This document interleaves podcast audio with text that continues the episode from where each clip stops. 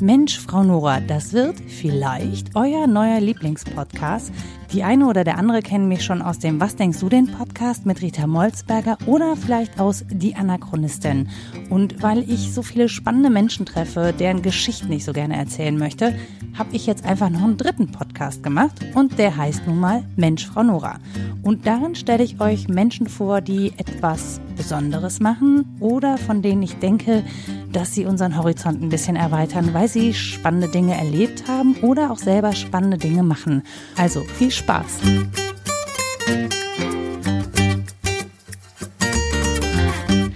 Hi und herzlich willkommen zu Mensch, Frau Nora. Ich freue mich heute wieder einen Gast dabei zu haben.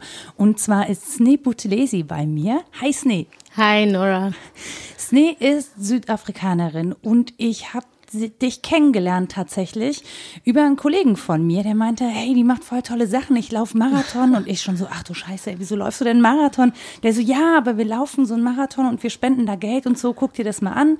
Und dann habe ich mir das angeguckt und dachte, wow, mega spannend, da möchte ich mehr darüber wissen. Und deswegen bist du jetzt hier bei mir gelandet. Genau. um mir ein bisschen was darüber zu erzählen. Nee, damit wir so ein bisschen einen Undock finden, also ich habe dein Instagram-Profil gestalkt und äh, habe mich. Das ist auch eine gute Anfang. Finde ich auch. Du strahlst und lachst ganz viel da. Das finde ich total super. Wenn ich an Marathon denke, dann äh, verkrampft sich mein Gesicht, weil ich es so ultra anstrengend finde. Ähm, wie bist du zum Laufen gekommen und wie kommt es, dass du dabei Geld sammelst? Ah, okay. Äh, wie bin ich äh, zum Laufen gekommen? Ich äh, muss mal ehrlich sagen, das war nur so ein bisschen so aus, äh, im Englischen sagt man so Sibling Rivalry, mhm. weil mein Bruder ist äh, vorher sehr viel gelaufen, Ultra, Marathon, alles. Und wir saßen irgendwann zu Hause und der hat ein bisschen so erzählt, so, boah, ich kann so gut Marathon laufen, ich schaff das und das wird immer besser und besser. Und ich dachte so, wow, wenn er das kann, dann kann ich das auch bestimmt. Und ich habe dann auch langsam angefangen und äh, ich bin letztes Jahr dann meinen ersten Marathon hier in äh, Bonn gelaufen. Mhm. Und ähm, ja, das war einfach so ein ganz tolles Gefühl und ich hatte auch meine Freunde alle dabei. Und äh, ich habe das äh, übrigens für mein ersten Projekt gemacht und das hieß äh, First Timers, wo ich dann meinen ersten Marathon für ähm, Kinder in Südafrika gelaufen mhm. bin. Und äh, wir haben Geld gesammelt, dass wir die Kinder dann ihre, ihre allererste äh, Schulbücher oder so Bücher, was die dann lesen können zu Hause äh, gekauft. Und äh, das war wirklich sehr, sehr erfolgreich. Und wir haben am Ende, glaube ich, ungefähr 4000 Bücher gespendet. Wow. Ja. Und äh, danach dachte ich so, wow, weißt du, so äh, durch Sport kann man so viele gute Sachen machen und ganz viele Sachen ändern. Und ähm, beim Laufen letztes Jahr ist mir die Ideen aufgefallen, ähm, über mein oder das Bindenprojekt, was äh, Aman Dombasane heißt. Mhm. Und ähm, ich habe dann auch das Projekt äh, 100, for Man 100 for Mandela ins Leben gerufen, wo ich und ungefähr, bisher haben wir 28 Läufe.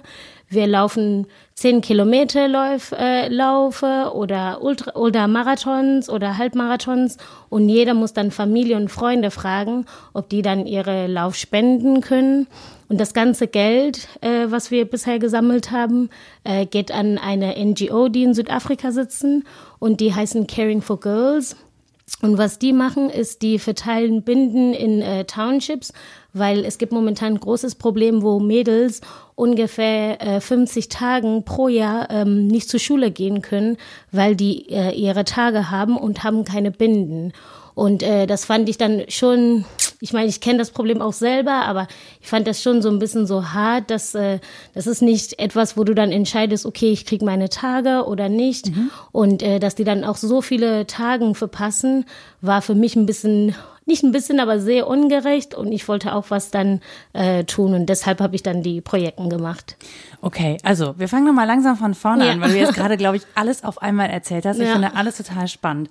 Ähm, okay, du hast angefangen zu laufen, weil du dich ein bisschen mit deinem Bruder messen wolltest, weil der schon dabei war. War das denn genau. von Anfang an für dich so, dass ich dachte, dass du gedacht hast, so, ähm, hm, wie kann ich mich motivieren? Ah, ich mache einfach ein Charity-Projekt und dann läuft das von ganz alleine mit dem Training?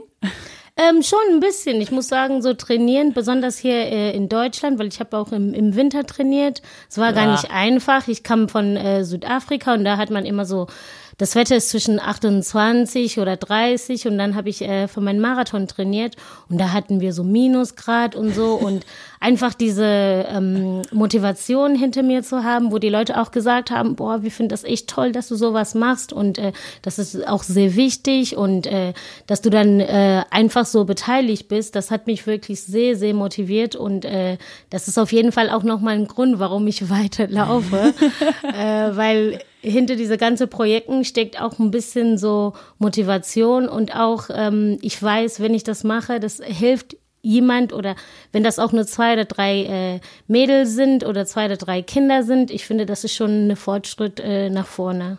Wie bist du denn an die NGO gekommen, mit der du zusammengearbeitet hast? Warst du da vorher schon irgendwie involviert? Also wenn ich so denke, so ja, ähm, klar, ich gucke halt im Netz, ne, wo kann ich spenden, was kann ich tun, aber ich würde jetzt nicht auf die Idee kommen, sofort selber eine Initiative zu starten, weil ich wüsste auch gar nicht, wo ich was machen soll oder an mhm. wen ich mich wenden soll. Wie kommst du an eine Organisation? Wie hast du das ausgecheckt? Ja.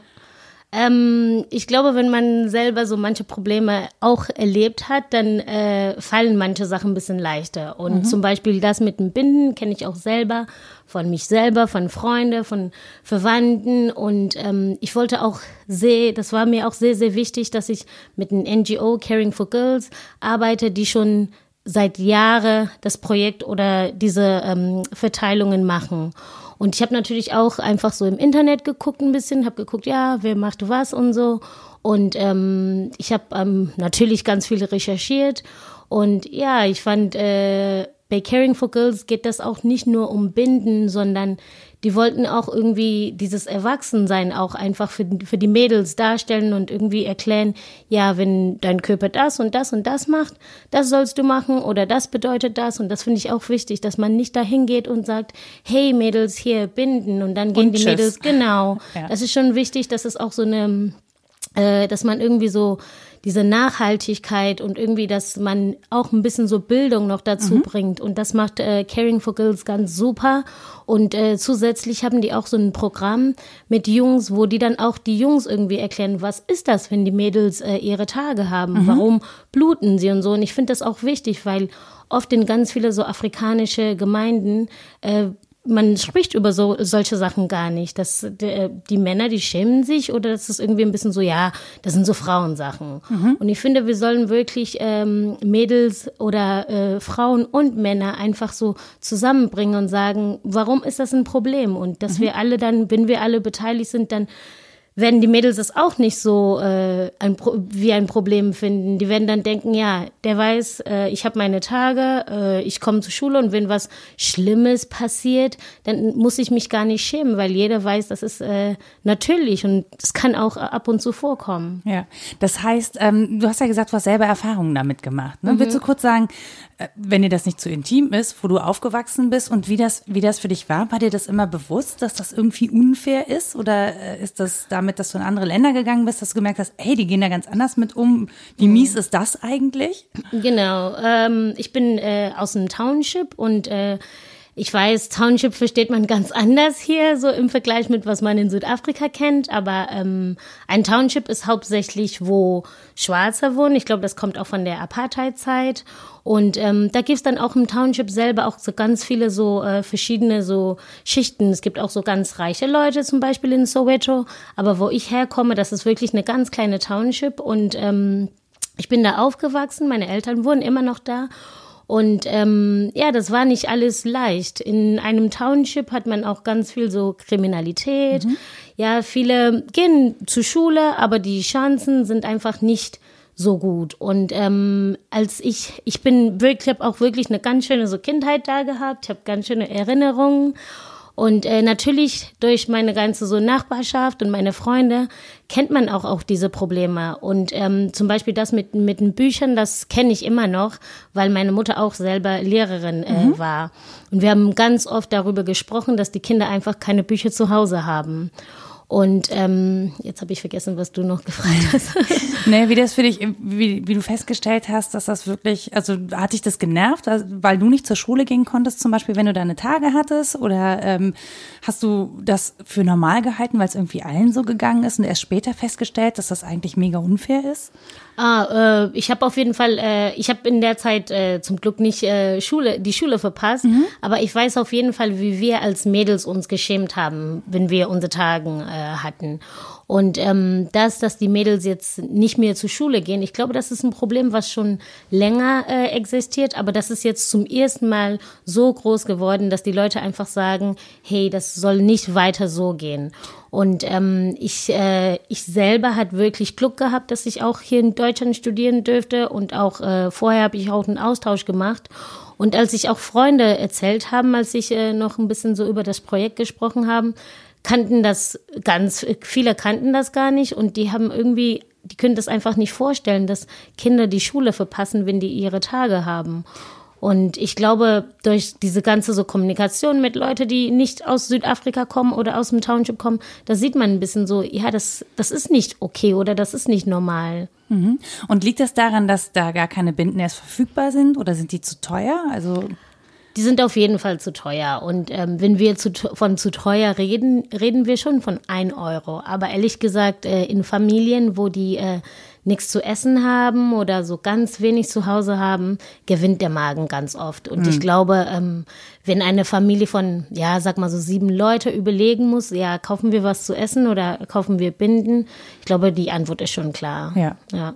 Und es gibt auch keine, keine Alternativen, also beziehungsweise es gibt ja Alternativen oder es werden ja Alternativen dann gesucht, die aber dann ja auch dazu führen, dass das äh, zu Gesundheitsschäden führt. Ne? Wenn man zum genau. Beispiel alte Lumpen nimmt oder Kleidung mhm. und versucht es irgendwie wegzumachen oder unsichtbar zu ja. machen, damit man nicht die ganze Zeit zu Hause bleiben muss. Mhm. Ähm, was auch ein großes Problem ist, ist, dass äh, viele benutzen einfach so Papier. Mhm. Und ähm, das ist, kommt natürlich äh, gar nicht in Fragen, so dass man sowas benutzen soll. Weil es ja auch bedruckt ist. Ne? Genau. Ne? Und äh, das ist wirklich oft so, dass äh, viele werden dadurch auch krank oder kriegen dann auch später Probleme. Und das ist äh, als wirklich so eine Alternative für jemand, der nichts hat. Und äh, ich kann das auch verstehen, wenn jemand sagt, ja, ich benutze eine Binden zwei oder dreimal, bis das, bis das dann so richtig voll ist. Mhm. Und das ist auch nicht gut, finde ich. Okay, das aber das das heißt, da sind wirklich so zwei Sachen. Ne? Zum einen Aufklärung, zum anderen fehlt mhm. Geld, ähm, Verfügbarkeit von ja. Sachen. Ähm, man weiß ja auch nicht so richtig, wo man anfangen soll, weil ich meine, gut, wenn man jetzt für Aufklärung und Binden sorgt, dann ist ja immer noch so, dass die vielleicht trotzdem nichts zu essen haben. Also äh, dann ist ja trotzdem Armut mhm. noch ein mhm. Problem. Ne? Ja. Ja, ich bin oft der Meinung, äh, man kann nicht alle Probleme lösen. So.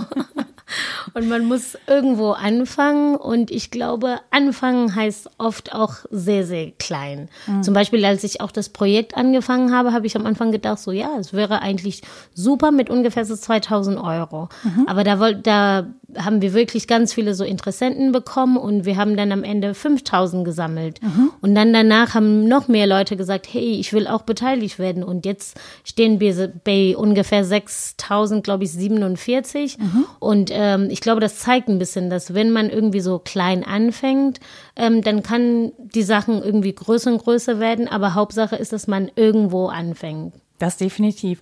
Und ähm, wenn du sagst, diese 6000 Euro, das sind ja dann, das ist ja einmalig sozusagen so eine mhm. Spende. Ne? Wie nachhaltig kannst du denn damit arbeiten?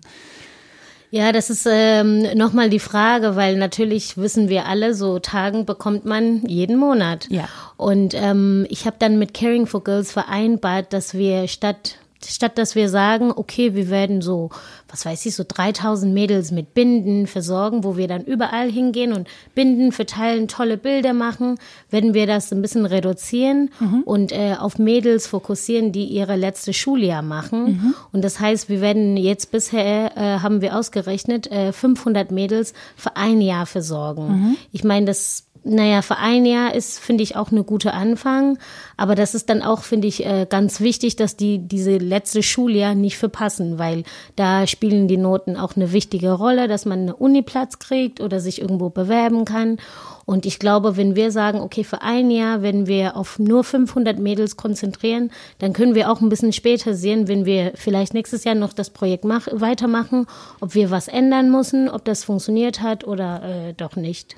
Okay, das heißt äh, im Prinzip erstmal anfangen, ne? Also bevor Genau, man jetzt versucht, die ja. ganze Welt zu retten, erstmal Ja. irgendwo anfangen.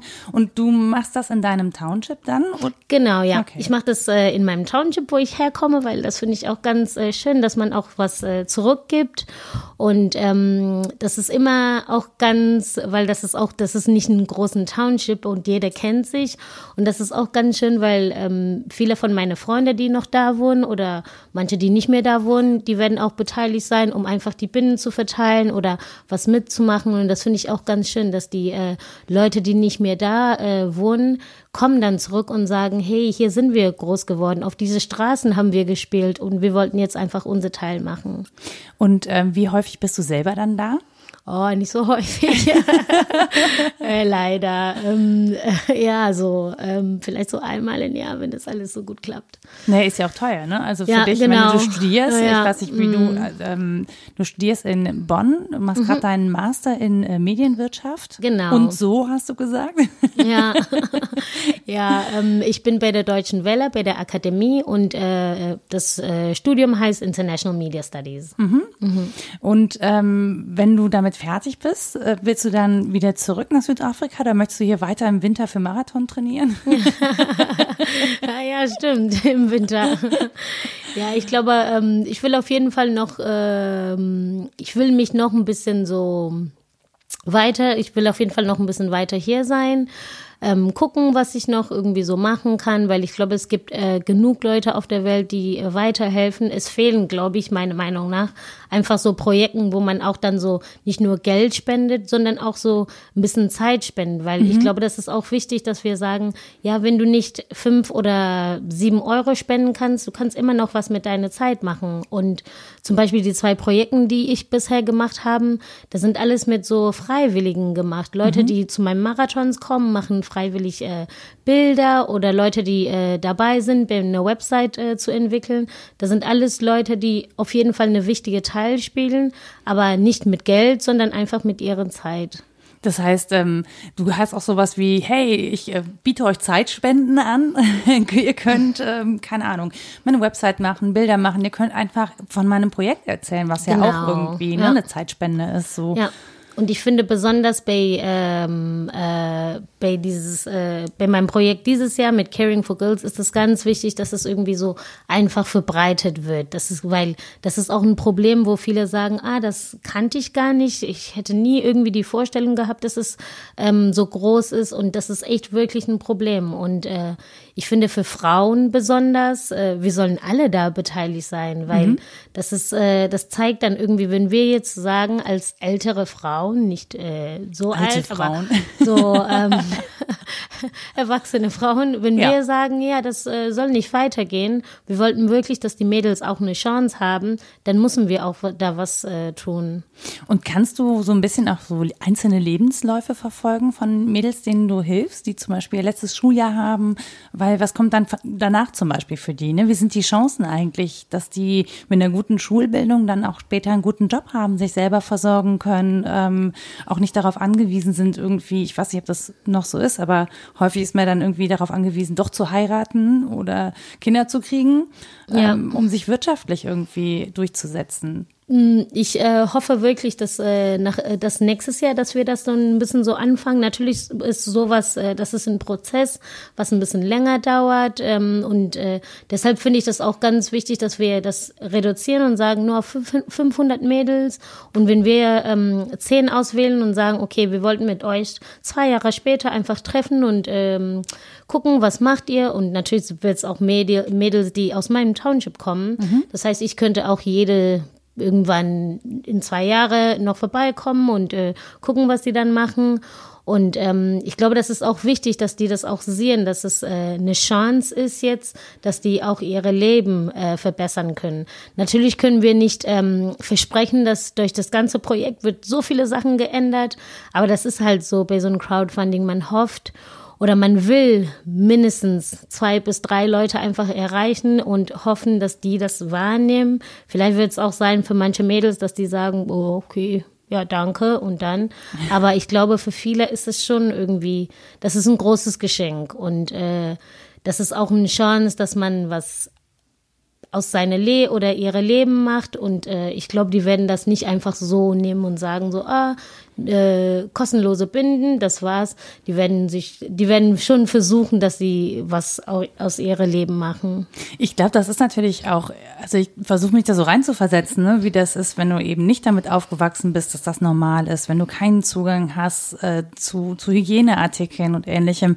Das ist ja schon, glaube ich, einfach ein, eine krasse Verbesserung deiner Lebensqualität im Prinzip. Ne? Das ist ja, also ich meine, wenn man seine Tage hat, manchmal geht's einem ja auch tatsächlich ja, nicht so gut. Mhm. Ähm, und auch selbst dann ist man irgendwie dankbar für so eine Handreichung. Und ja. wenn das, wenn das in Form von Hygieneartikeln ist, wenn das in Form von, du kannst am normalen Leben teilnehmen und musst mhm. dich irgendwie nicht zu Hause verkriechen oder musst die ganze Zeit mit dem Druck leben, ach du, ja, keine Ahnung, es läuft aus. Ja, ja das ist ja ein reales Problem, das du mhm. hast, ne? Ja. Ähm, ja.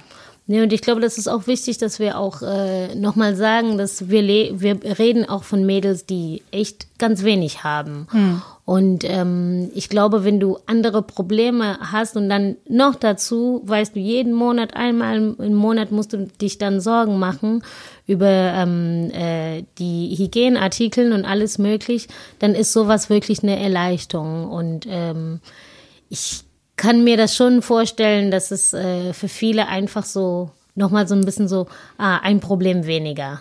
In ja. so einem Top, wo man so wirklich ganz, ganz viele Probleme hat. Ja, für mich ist es so, also tatsächlich wird hier in letzter Zeit sehr, sehr viel auch äh, über, über Body Positivity gesprochen, darüber, ähm, dass man auch so ein bisschen dieses Schambehaftete rund um Menstruation auch für Frauen in Deutschland ähm, so ein bisschen reduziert. Und dann merkt man erst, trotz aller Probleme, die wir jetzt noch damit haben, irgendwie frei darüber zu sprechen, zum Beispiel mit Männern, das ist ja mhm. auch ein mhm. bisschen schwierig, ja. ne? Ähm, wie privilegiert man eigentlich ist, allein dadurch, dass man überall halt ähm, Hygieneartikel zur Verfügung hat und dass das, keine Ahnung, du gehst halt in jeden Supermarkt, du kannst nachts mhm. in der Großstadt zum Bahnhof fahren, du kannst halt überall, wenn du ein bisschen Kohle hast, kannst halt Hygieneartikel ja. kaufen. Das ist überhaupt nichts, worüber wir uns Gedanken machen müssen. Und ich finde, in, in solchen Momenten wird mir halt bewusst, wie krass privilegiert man da ist. Ja, Oder ja. auch, dass man sich hier jetzt Gedanken darum machen kann, wie kann ich eigentlich wieder wegkommen von Tampons mhm. und Binden und den Müll einsparen. Ja, ja, äh, das ist ja, das ist ja ein Problem, das kannst du ja nur angehen, wenn du das Privileg hast, darüber nachzudenken und dich nicht überhaupt erst drum kümmern musst, überhaupt irgendwas zu kriegen. Mhm glaube, für mich war es auch ganz, äh, ich habe auch Glück gehabt, dass ich selber in Südafrika aufgewachsen bin und ich kenne diese ganzen Probleme und dann bin ich hierhin zum, äh, hierhin zum äh, Studieren gekommen. Und da war es auch ein bisschen so, ja, ich, ich habe das irgendwie so ein bisschen so gedacht, so wow, weißt du, so, das sind das ist wirklich einfach so eine ganz andere Welt. Aber natürlich heißt das trotzdem irgendwie, ähm, ich weiß, diese Probleme sind da, besonders wenn du mit den Problemen aufgewachsen bist.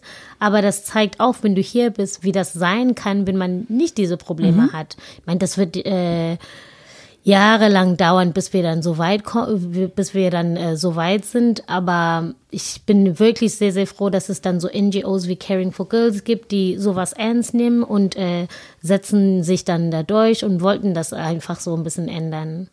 Wie war das denn für dich grundsätzlich? Also warst du da schon äh, von, von zu Hause aus relativ offen erzogen oder hat man mit dir da total normal drüber gesprochen und du hattest dadurch sozusagen auch schon einen anderen Zugang? Oder hast du das dann auch gelernt, als du nach Deutschland gekommen bist und festgestellt hast, hey, die gehen hier irgendwie ganz anders mhm. damit um? Ja. Gab es da so, ein, so, eine, so einen Erkenntnismoment für dich? Ähm, ich habe auch ein bisschen Glück gehabt, dass meine Eltern auch so relativ offen sind, weil äh, meine Mutter ist auch Lehrerin.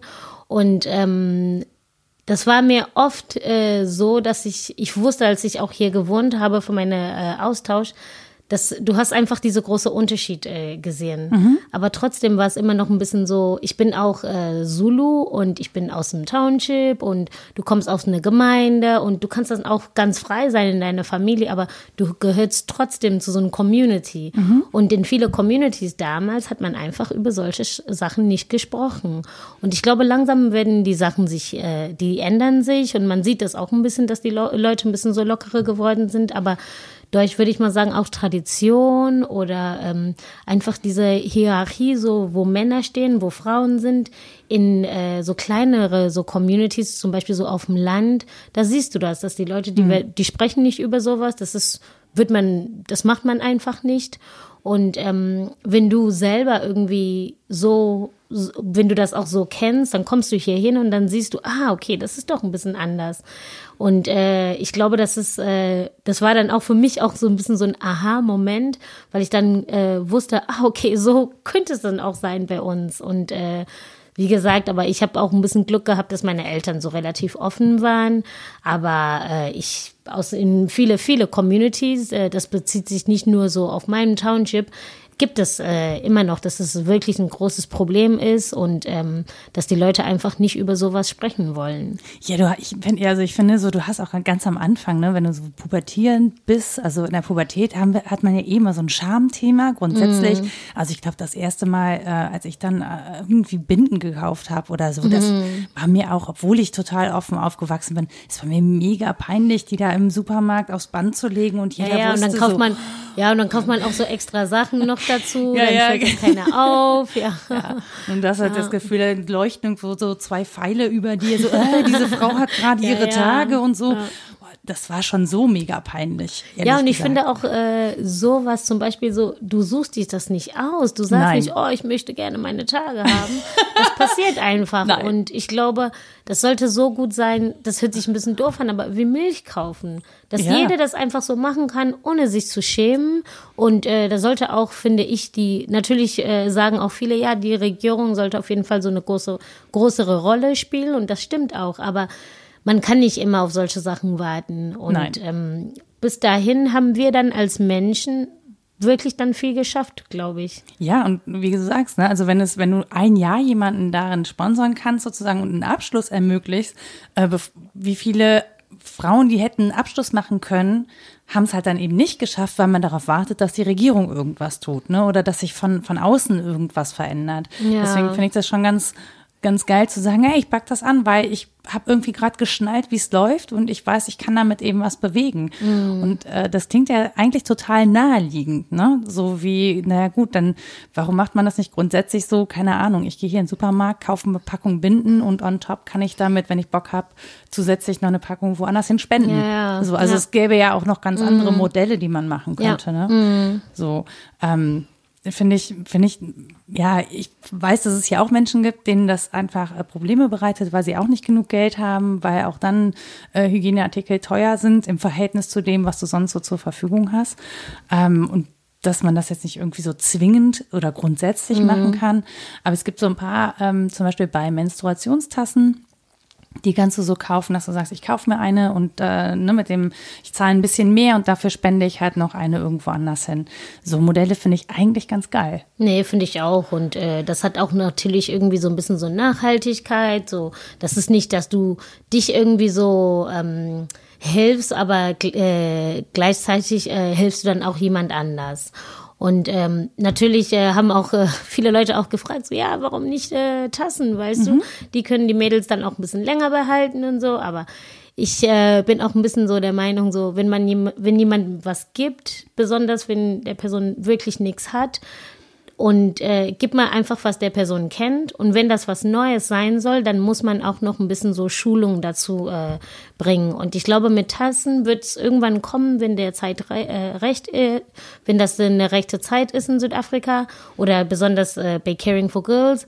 Aber bisher glaube ich, die machen das echt gut mit den Binden und das funktioniert. Und äh, ich wollte auch gerne beteiligt sein bei so einem ja, so ein Fullproof-Modell, weil ähm, das geht auch nicht um mein Geld, sondern äh, ich bin auch verantwortlich und ähm, ich muss auch so Berichte schreiben und die Leute irgendwie so im in, so irgendwie so sagen, was passiert, wie ist das weitergekommen und äh, natürlich ist 6.000 Euro auch sehr viel Geld, finde ich und äh, ja, ich wollte irgendwie nicht so ein äh, Trial and Error machen, sondern einfach ähm, mich an so zubinden, ein Projekt, der super läuft und funktioniert. Ist es denn einfach eigentlich, einfach so Spenden einzusammeln oder muss man da irgendwas noch klären, was so Steuern angeht oder so? Mm, Eigentlich mit Crowdfunding geht das äh, ganz super. Äh, Du musst äh, bestimmt ein bisschen aufpassen, dass du eine bestimmte Summe nicht äh, überschneidest, sonst äh, macht das auch Sinn. Aber ähm, ich persönlich äh, habe bisher sehr gute Erfahrungen mit äh, so Crowdfunding äh, gemacht. Und was ich schön finde, ist, du kannst wirklich deine Freunde und deine Familie da äh, beteiligt werden und die können das verbreiten. Und viele funktioniert auch über so Social Media, so Instagram, mhm. Facebook. Und natürlich muss man so dranbleiben, so ein bisschen so aktiv sein und äh, ja, du musst schon so kreativ sein, muss man, sagen, muss man sagen. So, die Leute erwarten irgendwie, dass du jeden Tag was postest oder was du das jeden Tag. Das stresst äh, dich? ja, persönlich für mich macht das äh, Spaß, weil ich das wirklich gerne äh, mhm. mache. Aber ich kann das schon vorstellen für jemand, der so nicht da so viel Spaß daran hat, dass es irgendwie so stressig sein kann. Wie viel äh, läufst du denn dann im Jahr oder wie viele Wettbewerbe läufst du im Jahr? Ähm, ich bin dieses Jahr wirklich zum ersten Mal so viel gelaufen. Ich habe schon so ein paar Schuhe, die sind jetzt kaputt, das ist fertig. so weit ist es gekommen. Ähm, ich laufe meine letzte äh, Marathoneinheit in München am äh, Sonntag oh. und ähm, seit April bin ich dann, äh, sag mal so, seit April bis äh, äh Ende Sonntag bin ich dann vier Marathons gelaufen. Wow und äh, ganz viele so Halbmarathon, 10 Kilometer Lauf und ganz, ganz viel äh, andere ähm, so kleinere so Läufe. Und ähm, was ich auch sagen wollte, ist, ich laufe auch nur so viel, weil ich habe äh, das Projekt versprochen, mhm. dass ich dann am Ende einen Ultramarathon äh, laufe. Und äh, das ganze Geld, was jetzt, wir jetzt äh, gesammelt haben, äh, Caring for Girls nur, wenn ich das schaffe, am 4. November 50 äh, Kilometer zu Ach, laufen. Ach du liebes bisschen. Ja, man muss auch äh, seine Teil machen. Und ähm, ich glaube, die ganze so äh, Donors und alle Leute, die äh, was gesponsert haben, die haben das echt super gemacht. Und ich bin wirklich, wirklich sehr, sehr dankbar, dass wir die äh, das äh, alles äh, mitgemacht haben. Und äh, für 6000 Euro, ich glaube, das ist viel, das ist wirklich sehr, sehr viel Motivation, dass ich dann auch selber am Ende diese fünf Kilo, 50 Kilometer schaffen will, weil dann weiß ich, nächstes Jahr werden ungefähr 500 Mädels für, mit Binden äh, versorgt. Das heißt, du bist letztes Jahr deinen ersten gelaufen, deinen ersten Marathon mhm. ähm, und jetzt läufst du schon vier Marathon, zig Halbmarathon, zehn Kilometer ja. und ein Ultramarathon. Ja. Ähm, wow. Ehrlich gesagt. Aber ich bin aber nicht süchtig. Äh, nee, nee, nee, nee, das klingt auch überhaupt nicht so. ja. Aber ist das, ähm, hast du früher auch schon viel Sport gemacht oder ist das jetzt sozusagen tatsächlich so die Sportlerin in dir so rausgekommen? Ich glaube wirklich, Projekt? dass die Sportlerin in mir rausgekommen ist. Ich, ich habe nicht so viel Sport gemacht, aber das ist, äh, da hat man einfach so eine andere Motivation. Das ist schon, und ich muss auch ehrlich sagen, äh, oft, wenn ich auch beim Marathon oder so mache, manchmal kann ich auch nicht mehr, aber ich denke oft so, boah, weißt du, wenn du das schaffst, dann äh, ändert, kannst du dann damit mit so viele so so viel ändern. So überleg dir, dass die, ähm, äh, was werden die Mädels bekommen? Ich habe letztes Jahr auch bei meinem ersten Marathon äh, muss ich dann am Ende auch ein bisschen kämpfen und ich habe dann die ganze Zeit gedacht so, boah, weißt du, die Kinder, die kriegen die Bücher und als ich, äh, ich war auch zum Glück zu Hause in der Zeit, als die äh, Bücher verteilt mhm. äh, waren und das war echt, ich habe, ich stand da und habe wirklich gesehen, wow das, das hat mich einfach so bewegt, dass ich dann gedacht habe, wenn ich einen Ultramarathon äh, machen muss, dann mache ich das auf jeden Fall. Okay, das heißt, äh, während des Ultramarathons wirst du dich wahrscheinlich drei bis fünf Mal an die Situation erinnern und denken, boah, ich möchte unbedingt nochmal erleben, wie sich Menschen so freuen und genau. äh, das genau. als Fuel ja. in deine Beine schicken. ja, das ist, äh, das würde ich auf jeden Fall brauchen. Ich glaube, vorher ähm, muss ich mir so ein äh, Motivationsvideo zusammenschneiden. Für dich selber, von ja. dir selber.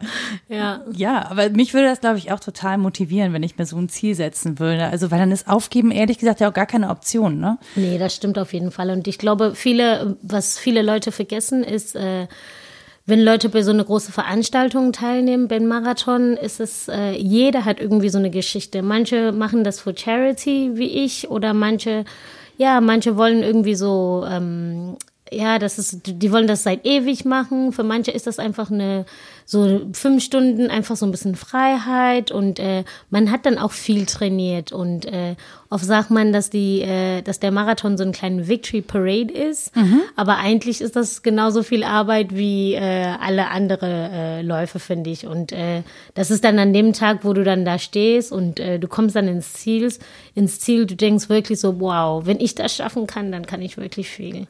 Und hast du so Zeitziele dabei oder willst du einfach nur ankommen? Nee, einfach einkommen, wirklich, ja. Ich Also glaube, äh, die, äh, ich muss das unter 6 Stunden 30 Minuten schaffen. Und, Dann kommt die äh, Kehrmaschine. Ja, ja, genau. und wenn das auch 6 Stunden 29 Minuten ist, dann bin ich zufrieden. Okay. Was du eben noch gesagt hast, was ganz spannend war, das habe ich mir bis gerade aufgehoben. Du hast gesagt, ich bin Zulu. Ähm, ich weiß gar nicht, was das bedeutet. Ich bin Zulu. Ah, also was, was okay. bedeutet das für dich? Oder was, was, was, zu was macht dich das? Oder zu Ah. was, keine Ahnung, was für eine Gemeinschaft? Worüber reden wir da? Ah, okay. Ähm, in Südafrika gibt es elf offiz offizielle Sprachen und äh, eine von den Sprachen ist äh, isiZulu. Und ähm, in jeder Provinz oder Stadtteil wohnen so eine große Anteil von entweder Zulus oder Wender. Das sind dann so kleine Volke, dann die dann die ganze Südafrika macht.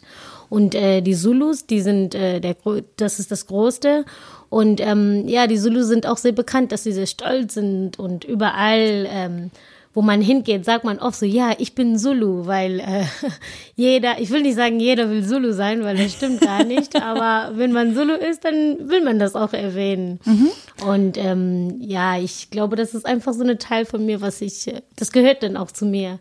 Das ist, äh, wenn man sagt, ich bin Kölsch, äh, Kö- Kölner oder ja, genau Okay. das Gleiche. Ja. Habt ihr so eine, habt ihr sowas wie eine Köln-Düsseldorf-Rivalität? Äh, Nee, haben wir nicht, aber wir haben so eine Crosser äh, Zulu. Äh, ja, das ist äh, fast das Gleiche auch. Okay, das, das heißt, da, da kabbelt man sich, aber ist freundlich genau, sozusagen. Ja, ja genau. Ja. Und ähm, habt ihr bestimmte, äh, bestimmte Traditionen oder so, die, die ihr dann pflegt?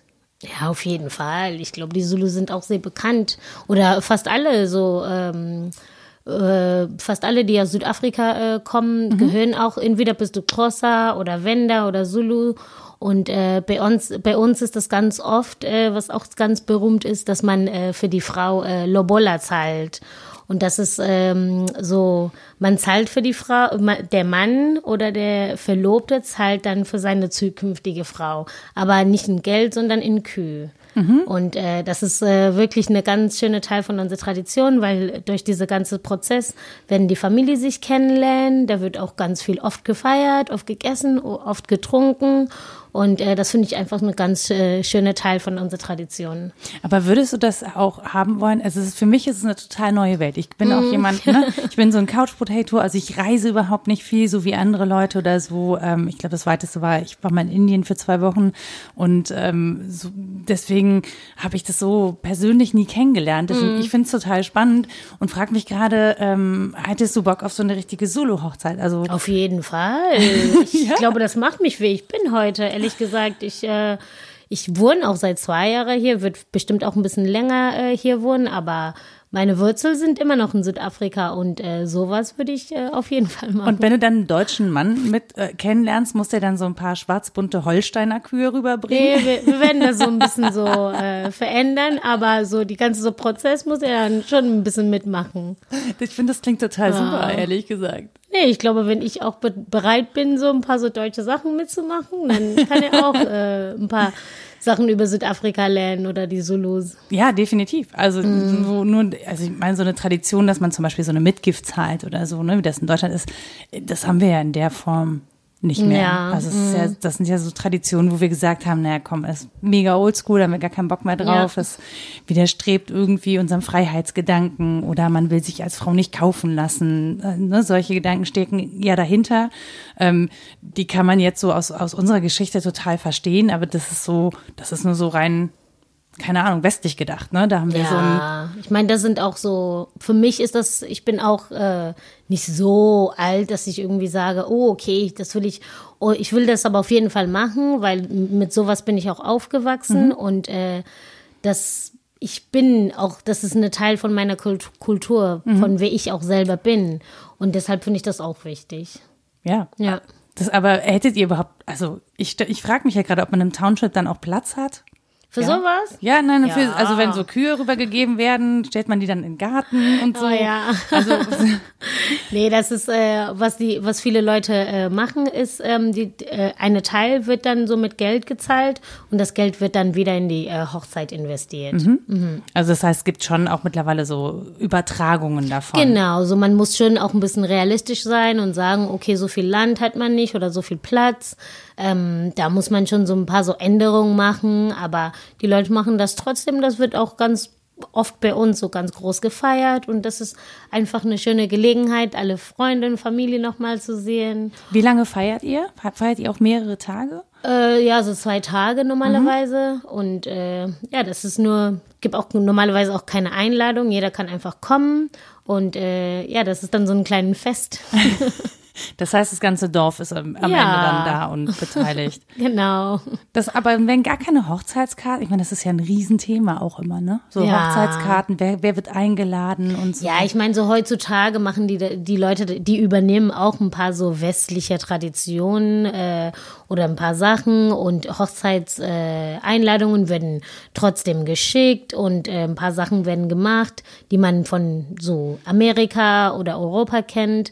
Aber ich glaube schon so ganz so grob auf dem Land ist das ein bisschen anders. Die Leute kennen sich fast alle und äh, man geht oft zu andere Leute, klingelt, sitzt da, trinkt was. Das ist dann, äh, ich glaube, bei sowas braucht man eigentlich keine Einladung, aber die Leute machen das trotzdem. Okay. Und ähm, wenn, das klingt ja total gesellig, ne? Und in Deutschland wird ja immer verabredet. Ja. in der Regel. Und dann sind es auch nicht so viele. Ähm, war das für dich zum Beispiel komisch? Also war das für, für dich was, wo du gedacht hast, so, pf, ja, keine Ahnung, jetzt muss ich mich hier verabreden? Ja, ich meine, zum Glück bin ich auch äh, nach Deutschland gekommen ohne so äh, Vorstellungen oder so Erwartungen und alles, was neu war, war einfach so eine neue Erfahrung. Und ähm, zum Beispiel, ich weiß, äh, als ich äh, meine Austausch gemacht habe mit äh, 18, war ich mit einer Freundin verabredet um vier und ich kam dann so um Viertel vor fünf, so, hm, so ganz langsam. Und ja, das äh, hat keine gute Ende gehabt, aber ähm, da habe ich dann wirklich gelernt, so, ah, Pünktlichkeit, sollte man sich ein bisschen halten und wenn nicht, dann anrufen, aber da sind dann auch so, wo man sa sagt, so andere Länder, andere Sitten. Und äh, ich glaube, deshalb reist man oder kommt man dann auch im Ausland, dass man auch ein bisschen so was anders lernt oder das was anders sieht. Und für mich ähm, war das auch ganz schön, weil äh, ich habe auch eine gute Mischung zwischen was äh, so europäisch ist und was auch so vor Ort ist in Südafrika. Und ähm, deshalb äh, finde ich, das ist schon wichtig, dass ich auch nicht zurückgehe und irgendwie so, ah, ich wohne jetzt in Deutschland, das ist alles ganz schön da, das ist viel besser als hier, dass ich auch irgendwie sage, okay, ich kann diese Probleme auch erkennen, ich kenne die und ich will jetzt äh, auch was machen. Ähm, aber bist du vielleicht dann auch in deinem Township so ein Vorbild? Also bist du die, die irgendwie Oh, ich ins Ausland glaube gegangen nicht. ist? Ja, kann ja sein, dass du das Nee. Role Model und alle denken so, oh geil, das, was die Snee macht, das möchte ich auch auf jeden Fall machen. Das finde ich voll cool.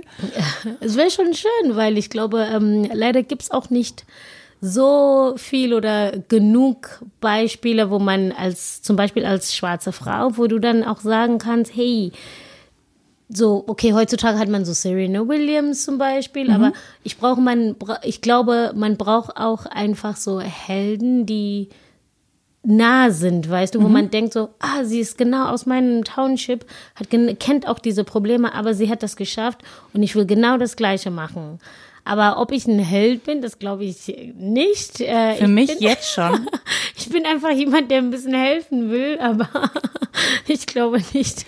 Aber so, also ich kann mir schon vorstellen, dass irgendwie Mädels in deinem Township, ne, wenn, wenn die wissen, hey, die Snee, die kenne ich und wow, also Ja, das wird mich auf jeden Fall freuen, weil dann wissen die auch, hey, ich kann auch was aus meinem Leben machen. Also bei mir hast du schon Riesenbewunderung, weil du einfach ähm, so weit von zu Hause weg bist, zum Beispiel. Also mir Ja. wäre zum Beispiel nicht, ich wäre nicht auf die Idee gekommen zu sagen, oh nee, zu Hause weiß ich nicht, ich gehe jetzt mal in ein anderes Land, ähm, äh, das so auch kulturell so völlig unterschiedlich ist. Ne? Klar, Mhm. ich könnte dann jetzt, keine Ahnung, ich habe mal überlegt, ob man nach England geht oder Mhm. in die USA oder so, aber ich hätte jetzt nicht gedacht, mm, super, ähm, als nächstes gehe ich jetzt mal, wie meine Schwester es zum Beispiel gemacht hat, in Indien studieren. Ja, So, das, und man hat schon gemerkt, dass, äh, ne, die war dann in Indien studieren, die hat eine Erfahrung gemacht, die die kenne ich nicht und die sie auch total verändert und bereichert hat zum Beispiel. Ähm, und ich bewundere das total, wenn man in der Lage ist zu sagen, okay, ich lasse jetzt für eine ganze Zeit lang mein Zuhause hinter mir und gehe einfach woanders hin. Nee, das ist auf, ich meine, das ist auf jeden Fall nicht leicht, auch die Entscheidungen zu treffen, weil äh, deine Familie sitzt auch immer noch irgendwo anders und äh, du musst wirklich deine, deine Leben so gut wie neu anfangen. Mhm. Aber was ich immer gut finde, ist, wenn du irgendwo hingehst und du bist bereit auch zu lernen und du willst neue Erfahrungen äh, machen, dann ähm, ist das dann, dann bist du schon so einen Schritt äh, weiter. Ich meine, das ist nicht immer so ganz schön und man hat auch ab und zu Heimweh und ja. äh, das ist auch, das gehört auch dazu. Aber ich denke oft, wir haben alle ein Ziel und ähm, zum Glück nicht wie andere Leute. Ich kann immer jede Zeit nach Hause gehen. So, mhm. wenn ich wirklich sage, ich kann nicht mehr, ich will jetzt nach Hause. Ich habe immer noch eine Hause irgendwo anders und ich glaube, es gibt so viele Leute, die einfach nicht mehr eine Zuhause ja. haben und ich glaube, da sollen wir dann ein bisschen dankbar sein und sagen, hey, ich befinde mich auf zwei Kontinenten oder ich kann immer noch wählen. Und ähm, da muss man dann einfach die Erfahrung machen und sagen, jeden Tag ist was Neues, jeden Tag kann ich was äh, machen.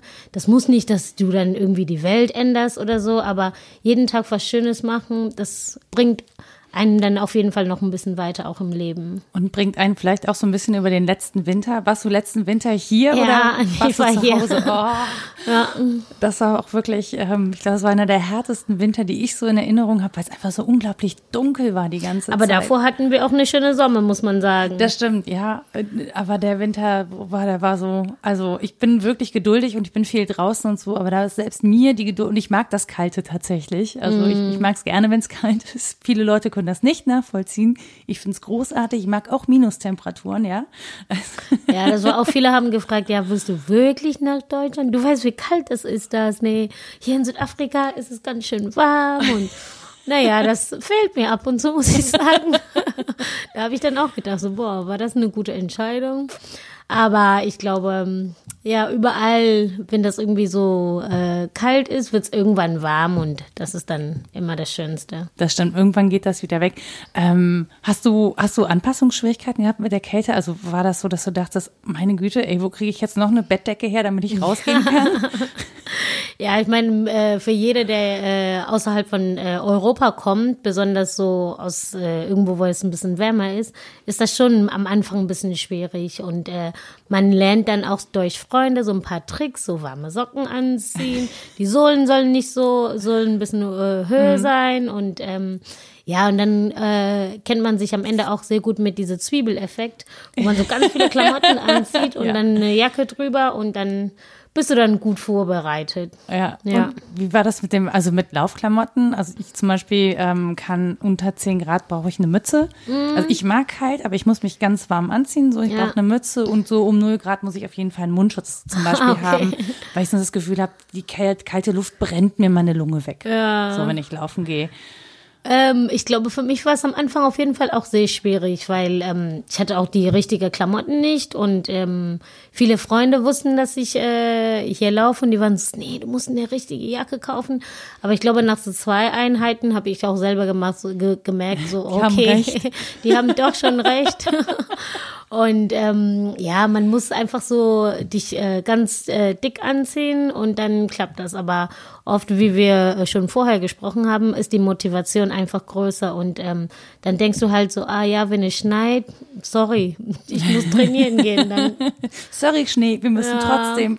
Aber es kann auch schön sein, muss ich sagen. Ich finde Schnee total ja. super zum Laufen. Also ja. wenn er frisch ist, wenn er nicht so genau. glatt ist und so platt mhm. gefahren, ne, dann ist es irgendwie schwierig, weil du so rutschst.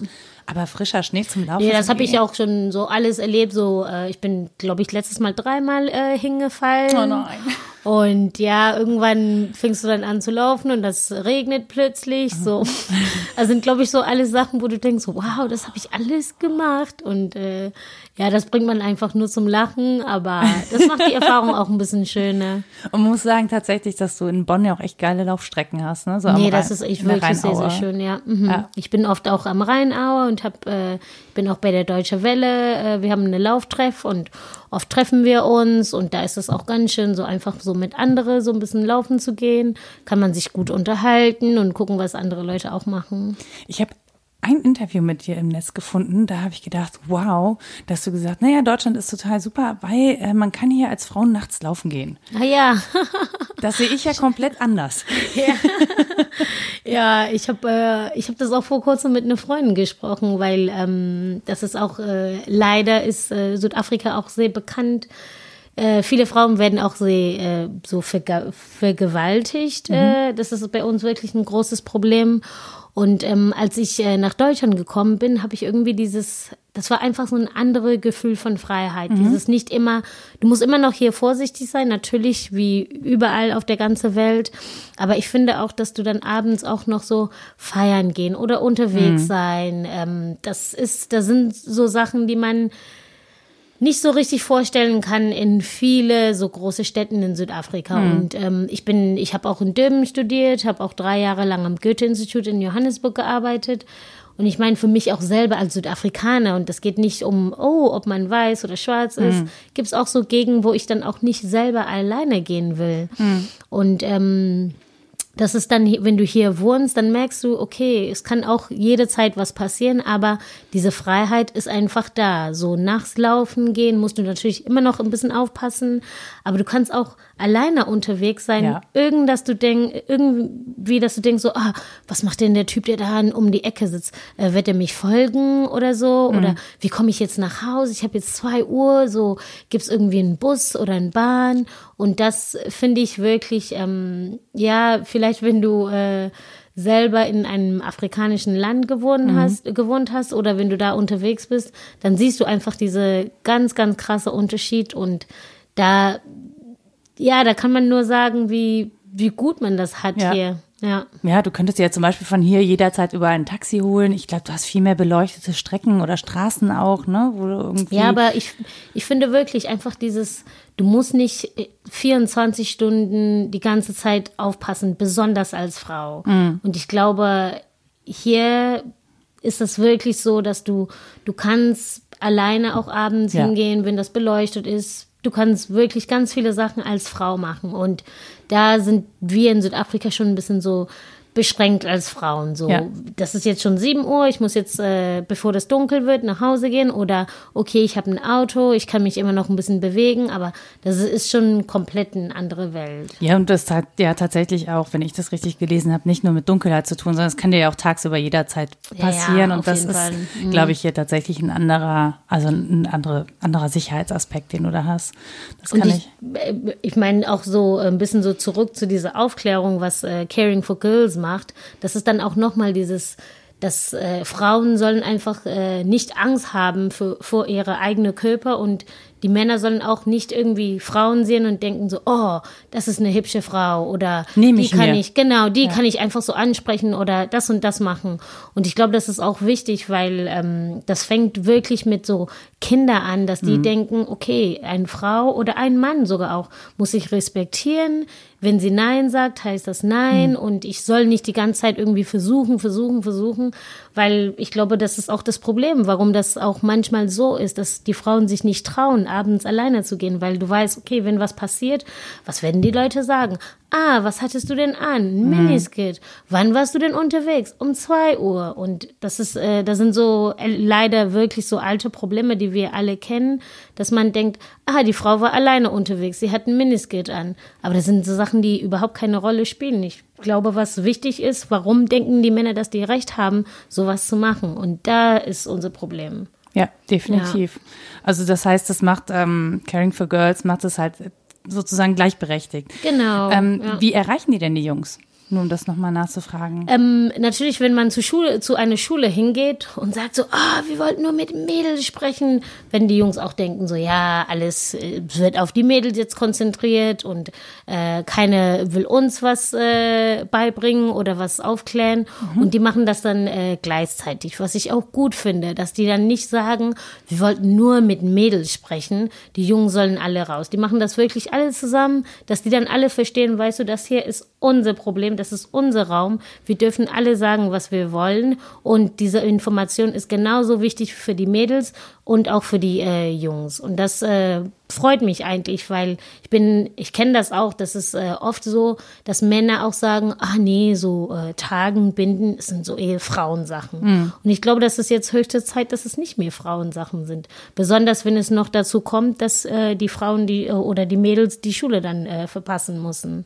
Ja, und warst du mal dabei bei so einem Unterricht? Also ich nee, leider noch nicht, aber ähm, ich bin immer noch so ganz gut im Kontakt mit äh, Richard Mabasso, der das Ganze äh, leitet. Mhm. Und äh, wir reden auch ganz viel. Und was ich auch gut finde, ist, ähm, die äh, machen das wirklich äh, so, dass äh, ich kann das auch aussuchen, wo genau, in welche Schulen. Und die gehen dann dreimal im Jahr dahin. Mhm. So, das heißt, die Mädels kriegen nicht eine ganze Sache mit so zwölf bis 15 Bindungen, sondern die gehen jeden drei Monate und gucken so, ja, gehen die Mädels noch zur Schule?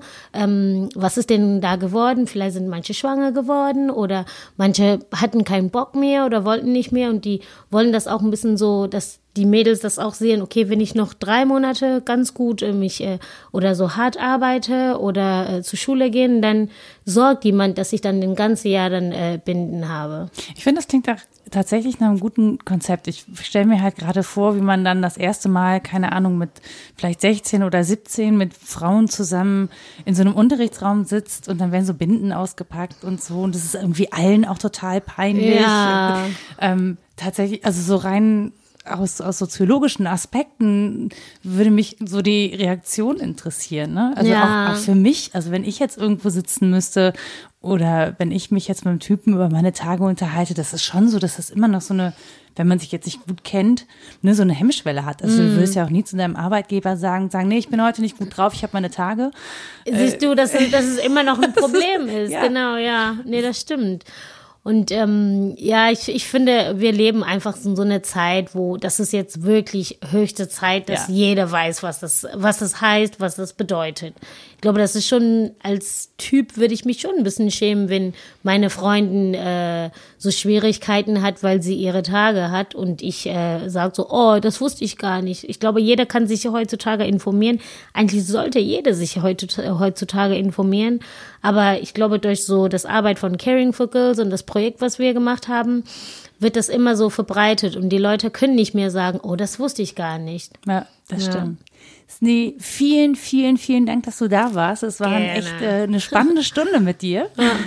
Und du bist extra den Weg aus Bonn gef gefahren, oh, auf jeden hier Fall. in mein Wohnzimmer zu kommen. Und äh, ja, dann wünsche ich dir auf jeden Fall auch noch viel Spaß bei deinem letzten Marathon. Und ich drücke richtig fett die Daumen für den Ultramarathon. Ja, ich hoffe, dass das alles klappt. ja, das wird, das wird klappen. Und äh, wenn von euch jemand irgendwie noch Bock hat, ihr bei 100 for Mandela, ne? Genau, ja. Mhm. Genau, dabei zu sein, dann habe ich euch die Seite verlinkt von Snee, da könnt ihr euch beteiligen oder Snee ansprechen. Äh, dein Instagram-Profil werde ich dann ja. auch noch verlinken. Mhm. Und ähm, ja, vielleicht habt ihr ja irgendwie Bock dabei zu sein und mitzulaufen. Ich glaube, Snee würde sich freuen und ja.